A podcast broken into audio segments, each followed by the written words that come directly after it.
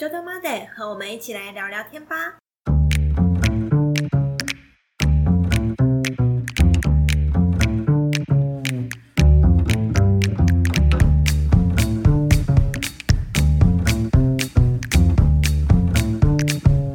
Hello，大家好，我是俗称酒鬼老板的炫。我是想要用甜点疗愈大家的泽琳娜，欢迎回到九栋。今天要聊聊的主题是顶尖甜点师，他不能错过的烘焙殿堂。炫，你这个中秋怎么过？中秋节啊，对啊，你有去哪里玩吗？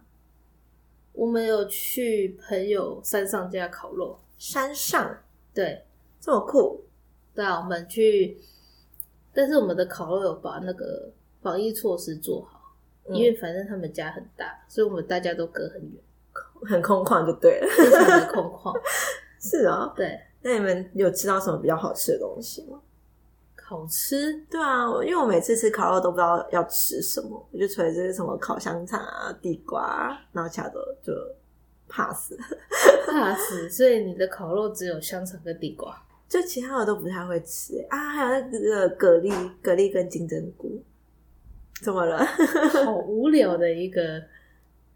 烤肉，烤肉，所以我每次都不知道为什么大家喜欢烤肉。然后，所以你的意思是你没有很喜欢吃烤肉？还好，那你今年有烤肉吗？我觉得没有。哦对，我今年就是我没有很爱烤肉，所以我也就不会去参加什么特别烤肉的活动，其实我最喜欢吃的食材很普通哎、什么鸡腿、鸡翅、 no 玉米。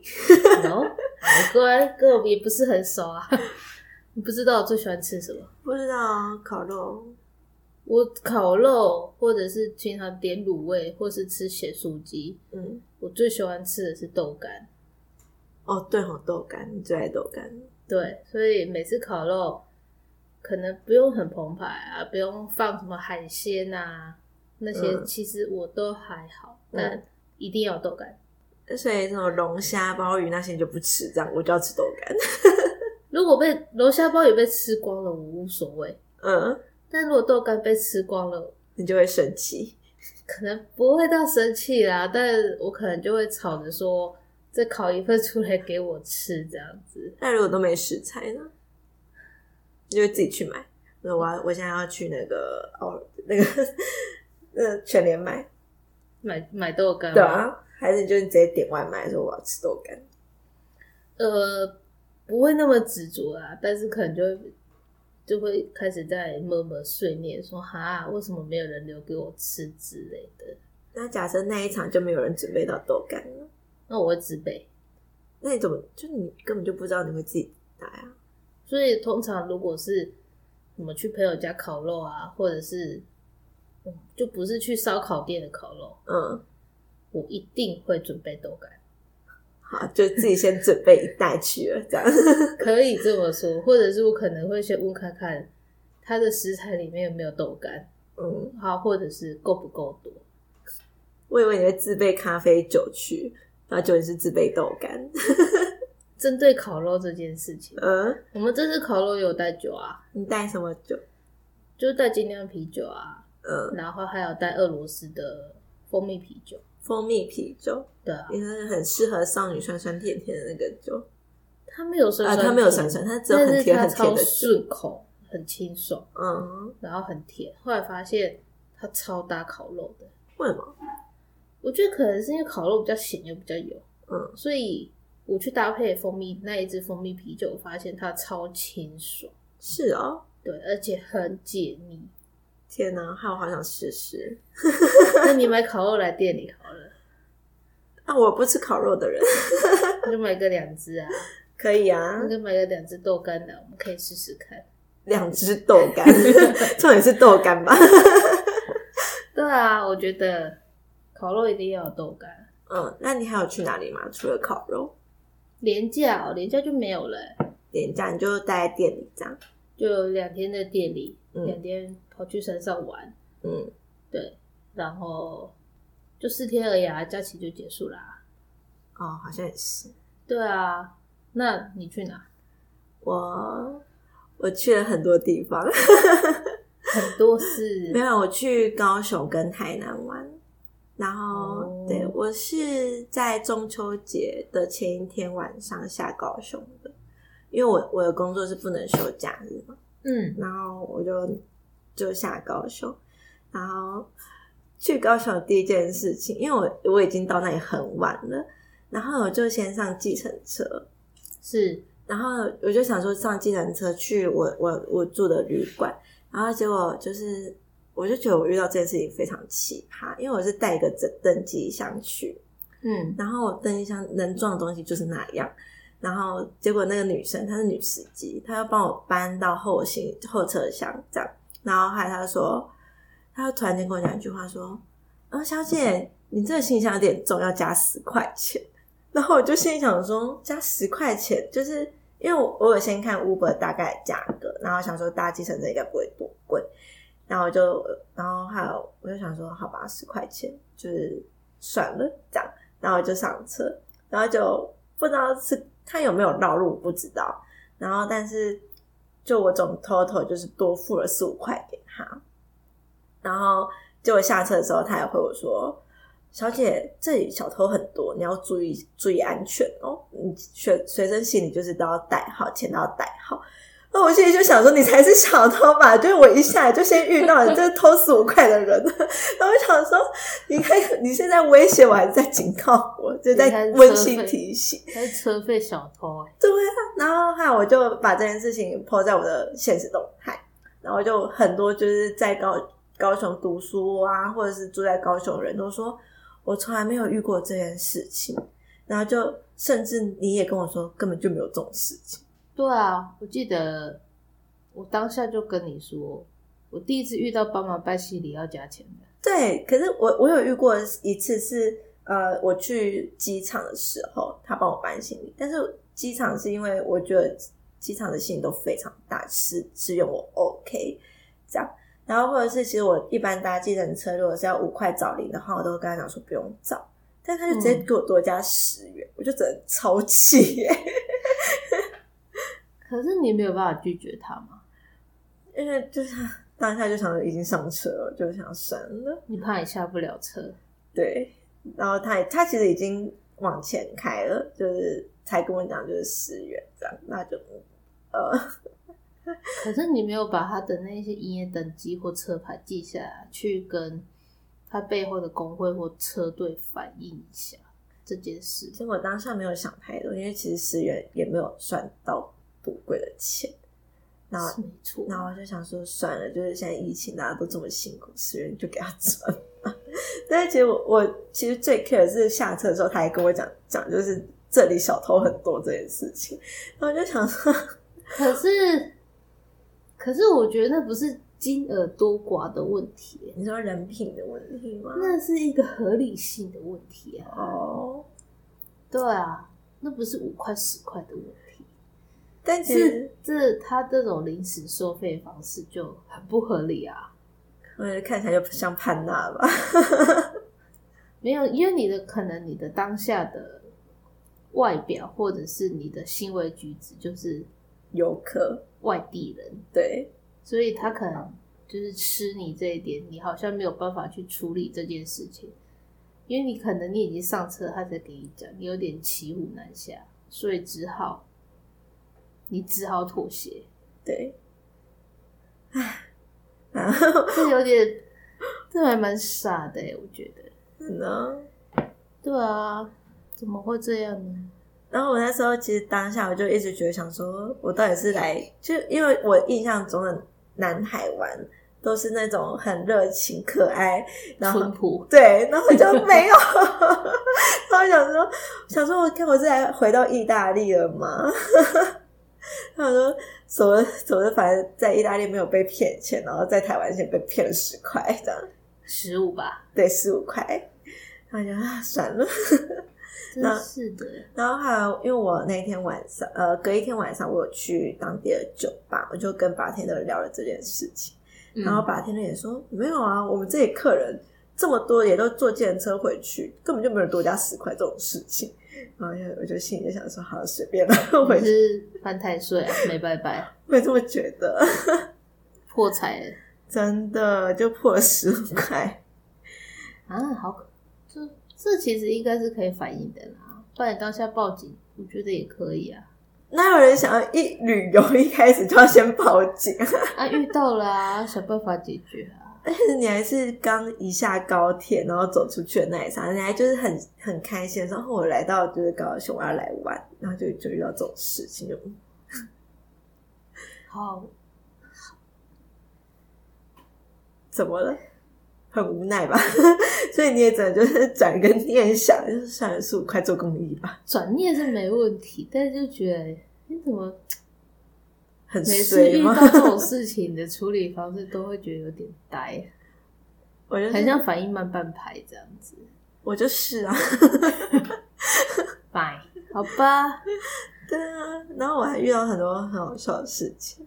比如说因为就是你认识我这么久，就知道我泰语非常非常烂。是啊，然后高雄人几乎都是讲泰语，嗯，然后我当下就想说，我是外国人嘛， 然后想说怎么都听不太懂他们在讲什么。然后，然后还那时候，嗯，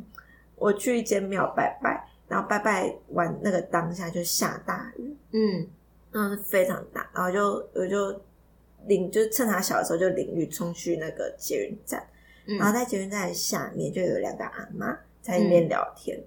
然后他就突然间抓着我，就说：“小姐，他用台语讲说，小姐，请问外面的雨很大吗嗯，？”然后呢，我就当下就愣住，我就想说，忽大忽小的台语到底要怎么讲？ 结果你怎么回？我就我就说，呃，嘿嘞，嘿，就是一一下大一下小，哦天 哪！然后我就我就我就不小不小心就是想说阿妈到底听得懂听不懂，然后就差点讲出英文来，然后就很急的时候又会讲英文，然后然后后来想说，就是阿妈应该有点愣住这样。然后阿妈阿妈就很就是想说，我该不会是外国人吧，什么之类的吧 ，maybe。然后她就很激动的，很激动的就就是用手比哦，她说是这样很大吗？还是这样很小？然后呢，我就看她，我就说， 我就心想说，我刚刚下来的时候是很小，但是我一就一进捷运站的时候，它会变大，然后就一直在思考泰语要怎么讲，然后想说，阿妈嘿嘞吼吼，就是呃，我刚进来的时候变大了。其实你讲国语，阿妈可能还听得懂。我也觉得，但是我就很紧张，就很想让他听得懂我在讲什么。然后，然后还有阿妈就很可爱，就问我说：“那那个雨，呃，没有穿雨衣会怎么样吗？”然后也是我用台语问吗？，对，但我因为我是听得懂，我不太会讲这样。哦，然后呢，我就心想一下，然后就回说：“阿妈，下雨没穿雨衣会淋湿啊。”哦，然后我就想说，不行，这回答好像有点太蠢，就回回头想一想这件事情，真的是想这回答我们这个对话到底是什么？阿妈应该傻眼，她问到一个笨蛋吧？阿妈问这个问题，我也不知道怎么回啊。阿妈应该要问的，她要问的应该的意思是说，外面那个雨大小的程度，如果没有穿雨衣，是可能不会很湿、半湿，还是一下子就会全湿变落汤 鸡？那那这样就是因为我刚刚下来的时候会变落汤鸡，那我可是我刚刚淋湿的时候也好像也还好，所以你所以我就不知道怎么回。你应该是要回答他说：“哦，就是那个雨的大小，没有穿雨衣的话，可能走路十分钟就湿了。是这样吗？所以阿妈是想知道这种答案。那台语怎么讲？”台语怎么 讲？对啊，阿妈迄个雨加十分钟会淋湿， 是这样吗？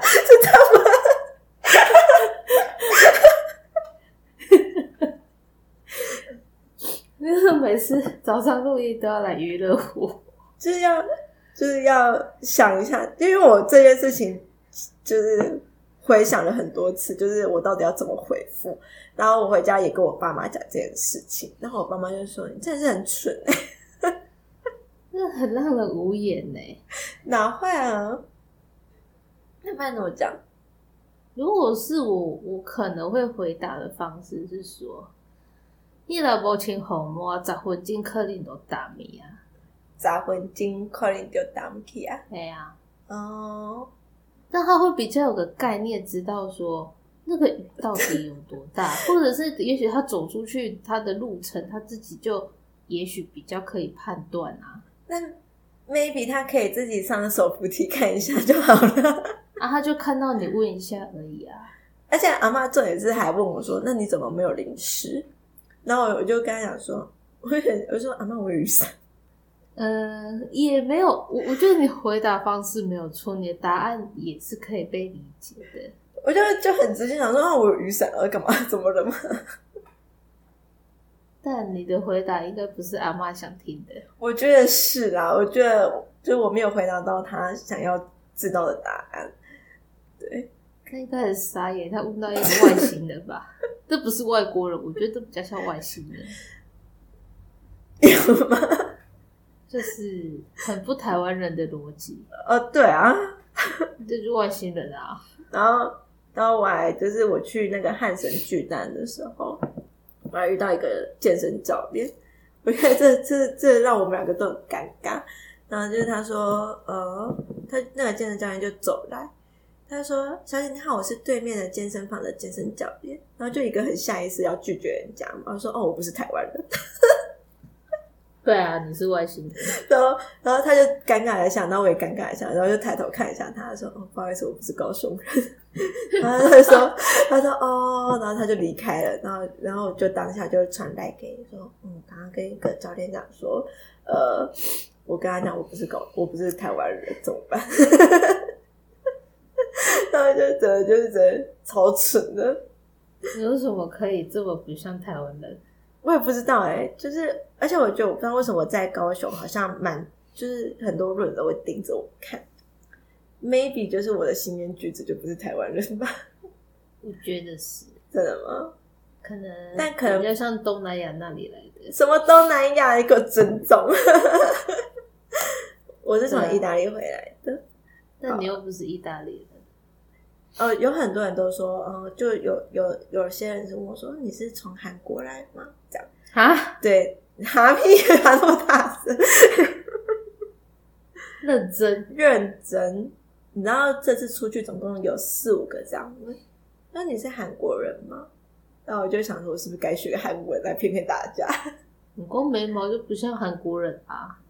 什么光眉毛，眉毛又不是韩国人的眉毛。我化妆化妆起来就不一样。哦，好的。所以你第一天就发生这么多 事，蛮对啊。而且我第一天还就是在夜晚骑 U bike 绕高雄， 然后然后好像好好好像有听你讲到这件事，对，然后我就大概骑了快两个小时，然后就差不多骑到十二点我才回饭店，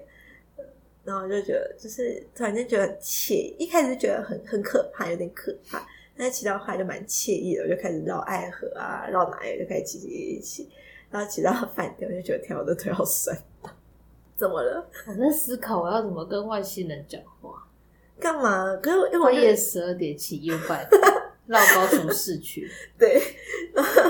全世界人都在看我，我就想这人怎么怪怪的，半夜骑大车。如果是我，我也会看你。真的吗？而且我就穿的，就是，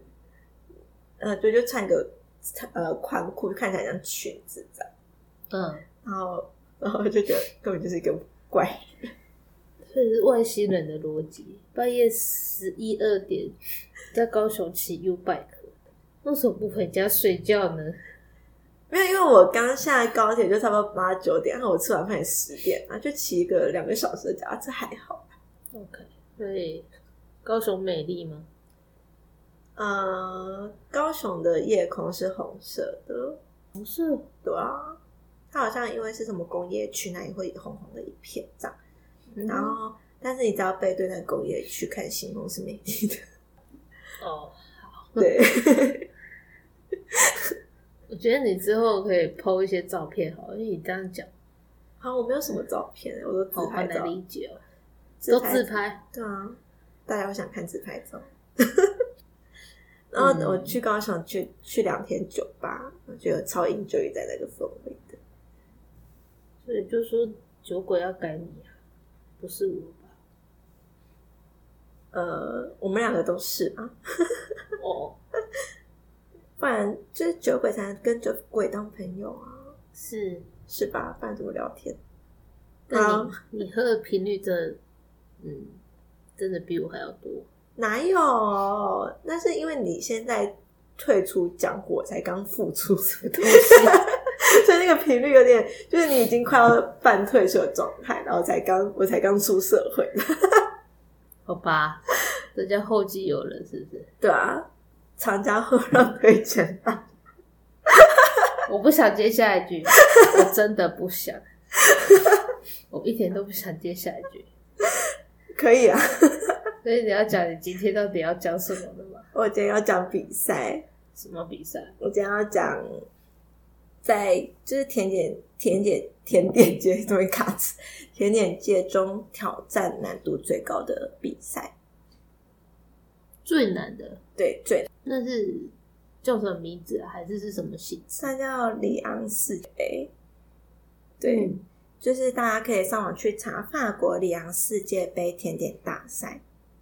然后他前几天才结束他这这一次的比赛，他两年才办一次，两年一场，嗯，然后前前一届的冠军是不可以参加比赛的，你的意思是上一届的冠军不能比而已，还是所有的历届冠军都不能比？没有上一届的而已，就嗯哦是上一届，假设嗯、呃我们上一届是马来西亚，嗯，然后这一届就不会有马来西亚的人去比赛，然后要整个国家都不行。对，然后要到哇下下一届你才可以参加比赛。对，就像二零一五年的时候是法国没有参加比赛，因为他在二零一三年的时候得过冠军，嗯，然后但是这一届由法国去参加比赛。那可以同一个人吗？通常不会同一个人，因为其实这个比赛的呃机制就是，其实是你要先比过国内的小比赛，嗯然后国内比赛比完之后，你可能要去比亚洲比赛，亚洲比赛才会慢慢筛选出来，就是呃组队的人员，差不多三四个这样。所以是台湾选拔赛要先比，对，然后再选亚洲选拔，然后台湾才会选择你去比这个比赛。啊，对所以而且选出来的人，你有可能并不是你平时的 partner，、嗯哼，所以你还要再跟这些人去做一些协调，然后做一些比赛上面的培养默契，，对，所以这场比赛其实我觉得还蛮难。所以他要先比国家，嗯比完再比整个州，嗯那州比完了之后再去比全世界，嗯嗯嗯。那没这样错整个赛程走下来要多久？整个赛程吗？其实我觉得前面都是自己国家的淘汰机制啊，嗯，就差不多会有一年吧，就一整年去做这件事情。天哪，对，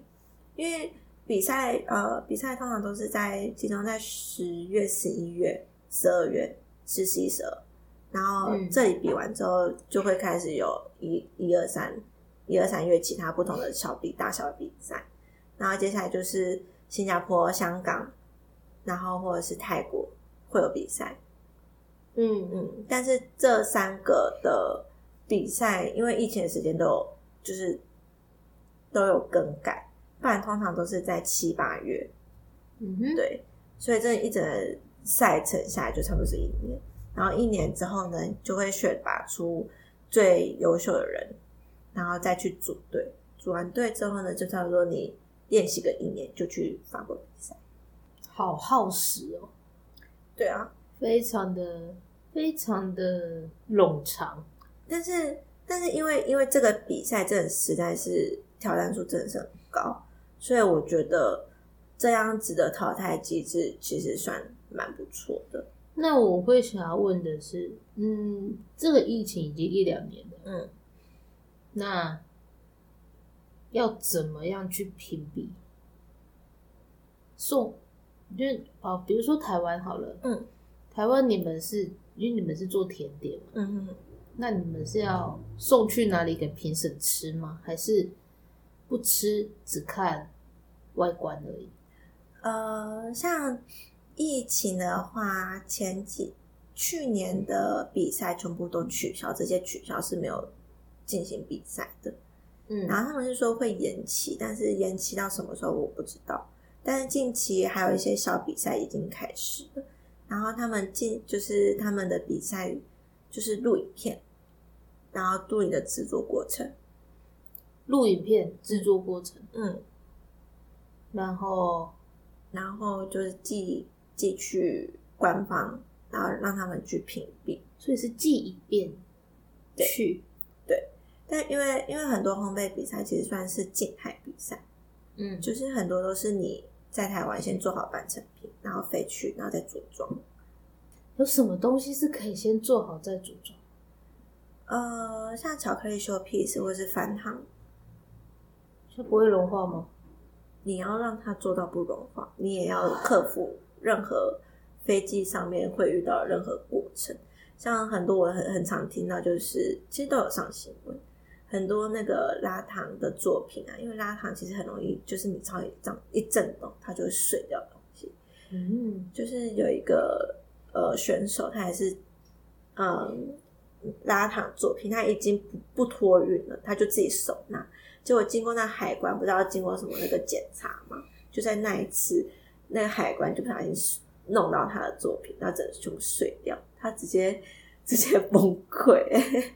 那那一年比赛就可以说再见了啊。对啊，就是 almost 就是很常会发生这种事情。对，但是那怎么办或者是你可以提早飞去，然后呢，就是假设你东西坏掉，你可以当场就是在现，就是在饭店或者在任何地方重做重做一尊。但这种东西其实实在是太耗时，对啊，对。这其实我有点这也，听起来很崩溃耶，对啊而且压力又好大。嗯，这有点也像是什么运动赛事，可能要带自己的东东的东西去，然后也有困难的那种感觉，就是，唉去国外比赛就是要克服种种困难。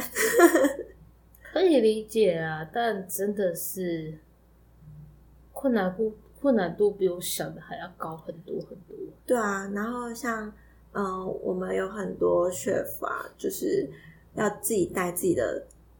作品嘛，那就是开始用什么各种保利龙啊，然后各种泡棉啊，各种塞，就是要塞自己摔摔看会不会破掉那一种都不 会，然后用好确定之后才很很安心的把它托运啊什么之类的。但是就算我们进行了各种摔，但还是会被其他东西挤压总是到会。有个万一或一万嘛。对，然后就是还是要到现场再进行补修，这样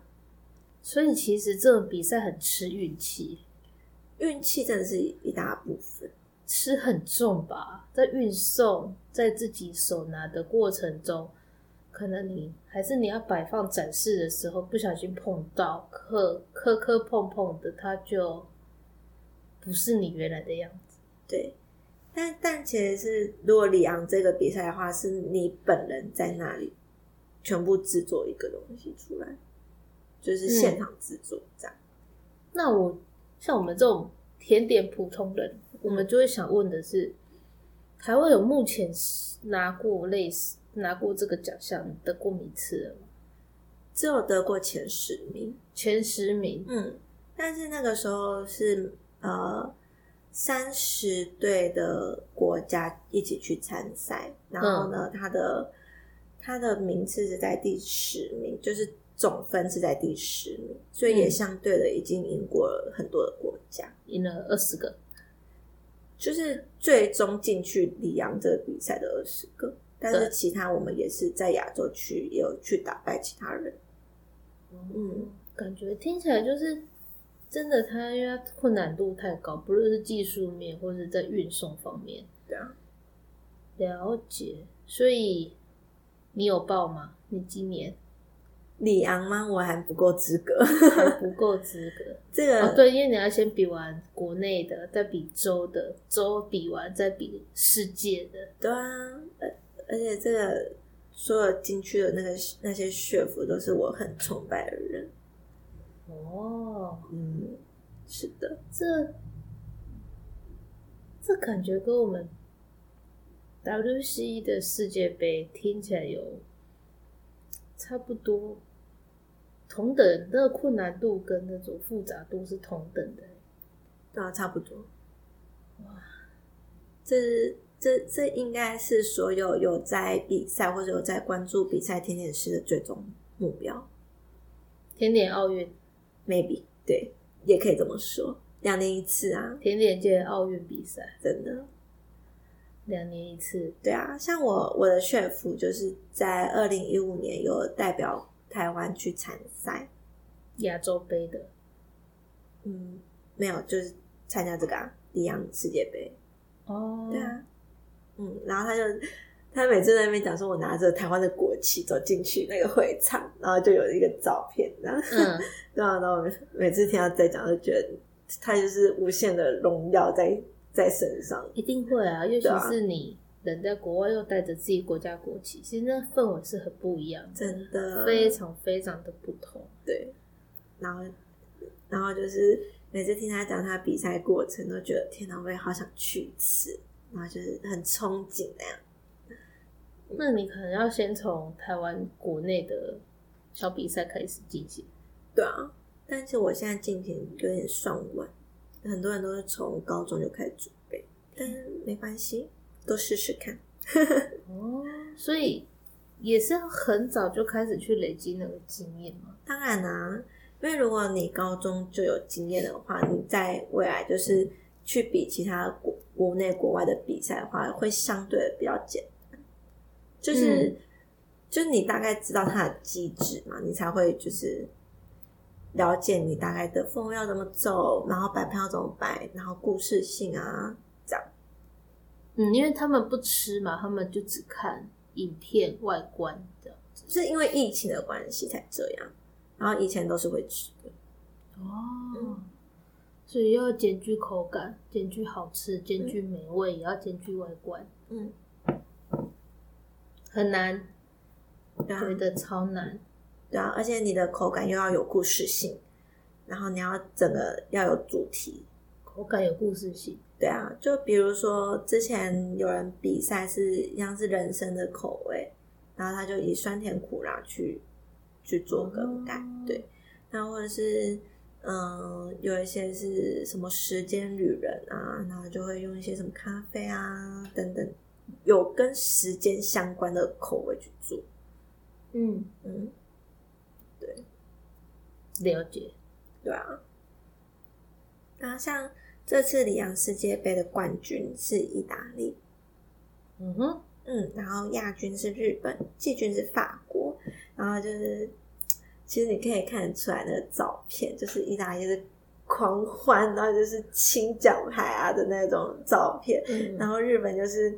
就拘谨的那一种，然后法国就可能没有得到冠军，maybe 就心情不太好，就是一整个就是 臭脸的闷闷的，对，然后然后就觉得看到这个照片，对，蛮蛮可爱 的，然后就嗯， 可是欧洲人对于情绪表达本来就会比较，会直比接亚洲人来说再来的更直接或奔放一点。对对对，没有错。然后我们来讲一下 这个世界杯的历史一下好了。好然哦，后这个世界杯大赛创始于一九八九年，这么久了，嗯，然后差不多在二零一五年迈向三十周年，哎、差不多哎、对啊。然后比赛的创办人是一个拥有甜点与冰淇淋两项法国最佳工艺师童鞋，这我们都叫他莫夫。然后全世界莫夫超少，什么叫莫夫？莫夫的国文就是最佳工艺师头衔，就是法国他们自己呃，算是一个执照考试吧，或者是假设你要达得到这个莫夫的话，你必须是这样甜点的顶尖高手。嗯，对，所以当你有这个头衔的话，就代表呃很多人没有办法达到你，啊， 对，你也这样讲。然后就是呃，因为莫福这个头衔超少人有的，我记得一年差不多也不会到二十几个，蛮稀有的。对，非常稀有。所以莫福跟这个比赛都是所有甜点师正在追求的一个最终目标。所以你也是以这个为目标吗？我妈，我想以莫福为目标，但是应该有点困难，为什么？因为它实在太难了。就是就算我们台湾呃很厉害的学府，也都没有没有任何一个是莫福，almost 的是欧洲那边的人，嗯哼，对啊。然后像以二零一九讲一下，就是它是它的主题性是以大自然跟植物还有动物为主。嗯然后呢，嗯，在每每一届的比赛项目都是以巧克力、冰雕，然后还有甜点为三个主题。甜点的话就是呃慕斯蛋糕类型，嗯或者是还有盘式甜点这样。然后像因为它会以就是世界的曲曲式这样讲吗？然后他就会去增进新的规则，像是二零一九年因为素食的流行主义，然后那盘式甜点就是只能用素食。哦，对，那你知道就是甜点中有很多动物鲜奶油、吉是利啊丁等等东西，这种东西全部都不能用。那很多色素也不能用哎、对，没有错。非常多色素所以这都是荤的吧？是啊，然后所以这场这场比赛比的其实蛮蛮辛苦的， 就是你要想这是什么东西植物性的，这样你就可以一直改一直改，而且很多慕斯蛋糕我们是必须加吉利丁去做一些凝固的。然后，如果不能加吉利丁的话，要用什么东西去代替？这吉利 T 但是吉利贴的效果 maybe 没有到我们想要的那种东西。哦，对，对啊，了解。就是那一场比赛，其实还蛮考验大家的头脑。 所以二零一九年的冠军意大利，他们对于这一块的想法，没有，二零一九年的冠军是哦是那个马马来来西西亚，对他可能运用了他们国家很大量的素材、香料、植物，去当成他们的食材原料。也也许啦，我猜的。嗯，他们的食材原料是什么？其实我也不太清楚，因为我们通常都都看到外观而已。嗯对，然后但是我我只知道，因为我那时候我有遇过这一场比赛的巧克力工艺师傅，嗯，然后它是以一个那个猴子为主题的那个呃 showpiece，小 piece 是什么意思？呃， 就是巧克力工艺，它是会做出就是用巧克力做出一个呃雕像嘛，这样讲，如果你最直白的话，造型。对，就是有点像你在那个博物馆里面看到任何人体雕像啊什么之类，我们只是把它变成巧克力去做出来。哦对然后他那时候就是我有遇到他，嗯，然后，那我我也有很有荣幸的可以帮他筹备一场比，就是一场 demo show 这样。嗯哼，然后，然后就是大概跟他聊一下，就是怎么怎么在，就是在比赛中想要主题啊什么之类的。他说，嗯，主题就是从你生活中找灵感而已。哦，，对，然后但是因为我没有遇到那个，我没有特别去问他的甜点盘是甜点的内容是什么，嗯，嗯，但我就因为我比较倾向喜欢那个 show piece，所以我就狂问 show piece 的事情。 你是说巧克力造型、对工艺造型？对对对对对，对，了解。对啊，好的，因为我觉得这比赛也是第一次听到，而且听你这样讲完，它的困难度超级高，是非常非常高。都没有一点技术、一点运气，还有时间的累积，我觉得应该是很难去克服的嗯难关跟比赛。对啊，好啦，看你哪天可以比。我希望加油有天可以对啊，因为我觉得这应该要，它是需要很多练习、很多经验的累积，才有办法去进啊到这个比赛，拿到这张门票。对啊，哦有错。而且你还要想你的口感，你不能以自己自身喜欢的口感去做，也是要客观的。对。就而且你要以欧洲人可以接受的方式去。像有一年，我忘记是哪一年，应该是二零一五年的那一次，台湾人做的是以呃水果冰沙为主题的那个冰淇淋，但是对于欧洲法国人会觉得说这不是冰淇淋，它只是一个有味道的冰沙，嗯手感这样，但是它里面没有加任何的什么乳制品啊什么什么之类的，所以他们并不觉得这是有符合资就是比赛资格那一种。哦，嗯我可以理解你的意思，因为我真的在国外，其实他们对冰淇淋也是有很严格的定义的。对，没有错。嗯，像我自己很喜欢吃偏意大利的那种 gelato。嗯，对，虽然虽然我不知道它跟一般的冰淇淋，就是所谓的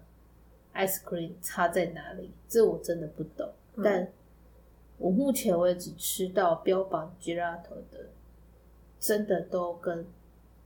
它跟冰棒或冰淇淋吃起来口感或香气真的不太一样。当然不一样。啊对，但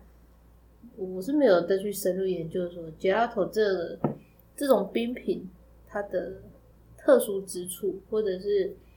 它的差异性在哪。嗯，对，所以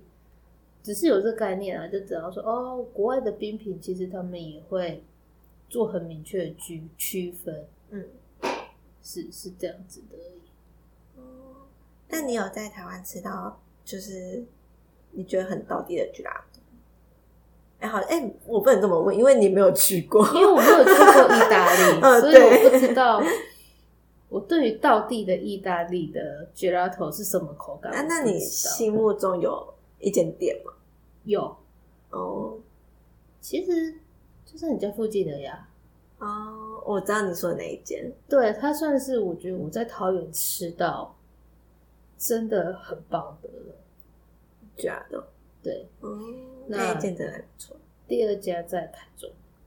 台中哦，对，可是我忘记店 名了。傻眼。可是我觉得它也是很不错的 gelato，这样子。 我我很推荐台北有一间，台北啊，对，可以啊，大家节目结束告诉我。好，有有经过的话，都可以去吃吃看。还是观众会想知道是什么， 偷偷帮他们打广告吗？我觉得也没有不行啊，也可以分享看看。就是因为毕竟去过意大利的人，可能台湾人还是偏少数吧，所以也许你可以分享看看说，意大利到底的 gelato 到底跟台湾的 gelato 的差异性，或者是它跟一般冰淇淋的差异性到底差多少？哦，还是你要下次讲？ 对，我但是你那觉个已经买完 了，我觉对得如果人家在等的人，应该会想揍你。 得，我也这么觉得。还是你要花个一两分钟，大概解释一下就好。解释意大利 g e l 跟跟其他 g e l 的差别吗？或是冰淇淋好了，因为其实绝辣头在台湾也还没有到很流行或很盛行。最近慢慢盛行，对，所以其实，呃，以台湾状况来说，可能大家会也许会比较想要先知道的是，道地的绝辣头跟一般我们认知的冰淇淋，到底最主要的差异是什么？是做法，还是是成分，还是是它的原物料的分配比例？这个我们就是完全不懂。嗯、原物料就是完全不一样的东西了，嗯，然后做法其实都大同小异，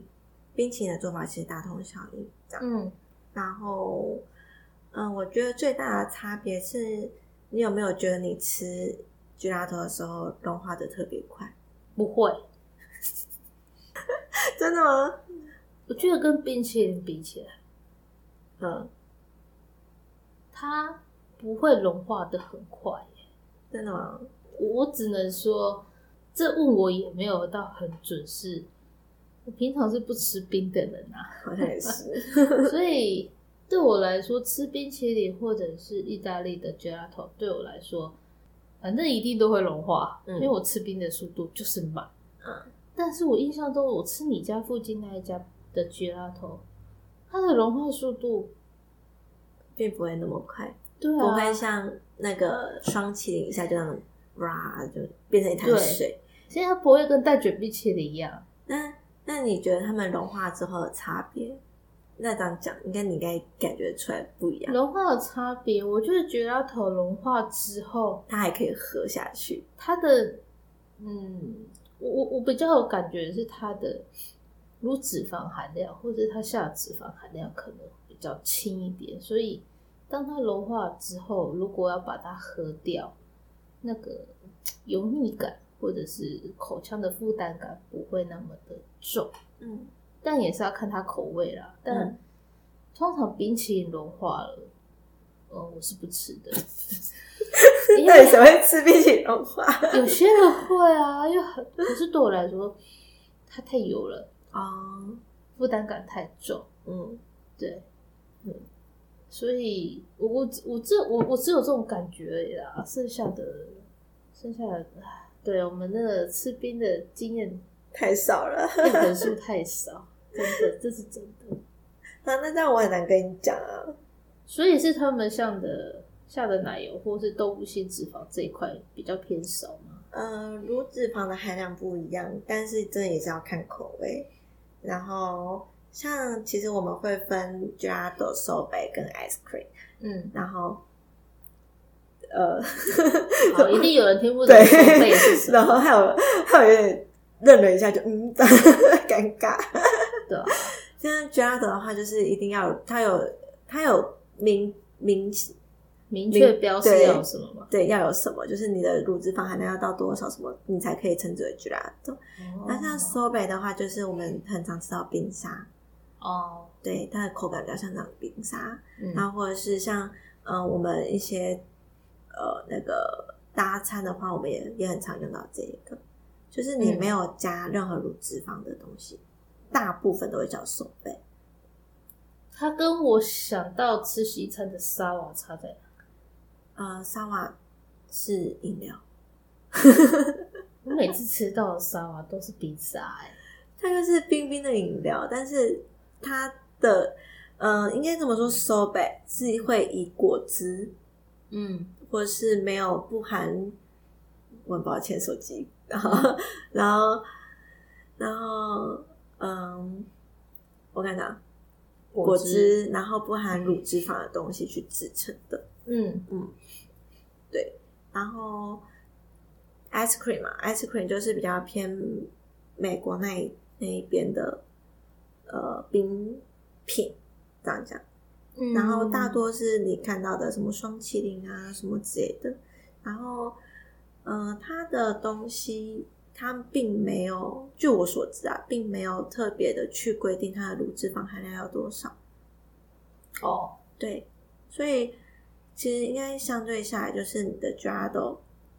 他们在欧洲有非常多的规定，你才能称之为意式冰淇淋或是法式冰淇淋。然后像我就是，呃，在我吃到的，在台湾吃到的有一间店叫做 Double V，它是呃一个我蛮崇拜的 chef 开的一间店。嗯然后它蛮厉害的，就是它会用 gelato 去做很多不同样的呃变化。像有一次是我们上他的课的时候是，怎么从比赛讲到 gelato？好，算了，随便自己闷闷。然后，然后就是他会用同样的口味，假设抹茶，然后加不同含量的乳脂肪进去，嗯，它会有不同的风味出来，跟不同的融化速度，还有不同的口感，让你去看。嗯，所以我刚才问你说，你有没有觉得它融化速度比较快？然后或是说，你觉得它融化之后是不是还可以吞下去的？嗯，笔记一 下，下次来写一讲一集。可以啊，我因为我毕业毕业专题就是在讲 ice cream 跟 gelato，哦，真的吗？对，完全可以来讲。所以这是也是哦，所以这本来就在你们的甜点的领域范围内。对啊，哦，这是我毕业专题，完全可以来讲一下，好酷哦！真的。 所以冰品也算是甜点的一个大小。嗯，可是你知道你刚刚这样讲完啊，我脑袋冒出来的想法是什么吗？我想要用那个这个想法来下结论的，好，你说， 就是原来欧洲人很爱定标准、对，没有错。呃，不只是你现在讲到的 gelato，还有胸片，就是法国的香槟这件事对嘛，还有一个德国的啤酒，哦，对，就是怎么这么爱去明定明码标示，我一定要是怎样的，甚至精密到数字了，嗯几趴多少，或者是我一定要有这个原料，不然我就不可以叫什么。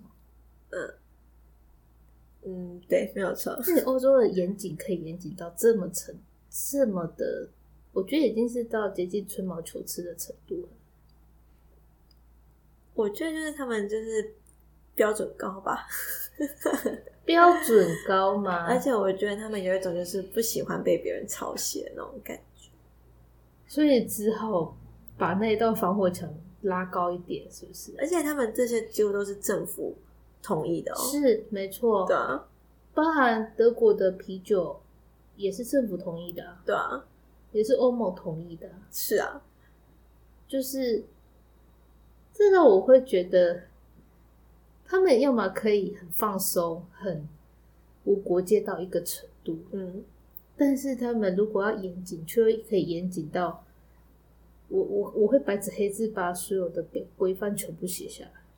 对，没错。但我觉得这这有好处是，他们对于专业也也就是比较尊重。嗯，可以这么解释。对可是其实一欧洲对于咖啡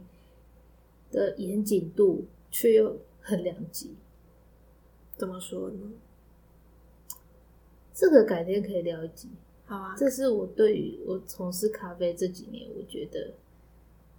欧洲的对于咖啡的态度，其实有些人会说很松散，可是其实他也很严谨。那我我我这两派的人，我在台湾都遇过，嗯对他有很很 peace 的，就是说哦，我我们咖啡是生活，所以嗯、呃轻松喝就好。嗯，但是也有一派的他的概念是，就是该怎么样就是要怎么样，该几克就是几克，比例该多少就是要多少。但我在意大利遇到的几乎都是很随性的那一种。我我晓得当地真正意大利咖啡其实是比较偏随性的，因为意大利的咖啡文化真的已经非常非常的生活化了。对，但对他们来说，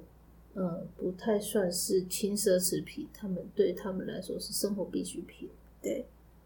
但是我觉得对他们随性之中，他们还是有一些讲究。呃，他们的讲究其实会 focus 在，他们会只针对某一个点，哦，这个点如果过了，其他的好像就可以比较随 和，比较不那么要求。嗯对，这个这个我之前有听一些同业前辈们提过，哦，对，所以我就觉得对欧洲人的逻辑也，我觉得很有趣啊。他们就是真的很爱定标准，确实，严谨的时候可以定得很严谨，真的，但轻松随意的时候可以轻松到吓死你，这也是为什么我这么爱意大利的原因。好极端哦。就做事非常极端，但是你放松要放松到一个最极致那一种。他们可以一两个月不上班。我那时候遇到学，我就是他们一两个月去度假，然后去求婚，然后两个月之后才遇到他，哇塞， 对啊，那我那那两个月在水深火热中，哦， 对，啊因为他丢我一个实习生在那个餐厅而已，你知道就吗？为了去求婚度假，对。然后回来之后，他就问我说：“哎、这里那你还好吗？”然后他说：“嗯，还好。 你应该回答说我还站在这里，代表我还没挂啊、”对对，但对，但那时候也是因为他去度假关系，然后让我一个人独立，我觉得还不错啦。 就是技能大技能大要技的概念。对，就是一直 up。 哦，好哟，所以我们的结论就是欧洲人很爱定标准，所以欧洲的这一场甜甜点界的奥运比赛，嗯，这个标准大概比天高了吧？对比天高了，真的。好的，对啊，大家还有什么问题可以在 IG 下方留言？对啊，或是在各大平台留言都可以。等等，我们要抽奖，还是我们把抽奖的结论就直接录在那个？我们等一下实况录影啊，录影完之后我们就放在 IG 上，好啊，没问然后就题。可以公布那个 IG 公对，就是把得奖名单还有过程，这个公开透明的过程，公布在我们的 IG 跟线动上。好的，没问题。好的，拜拜，下次见。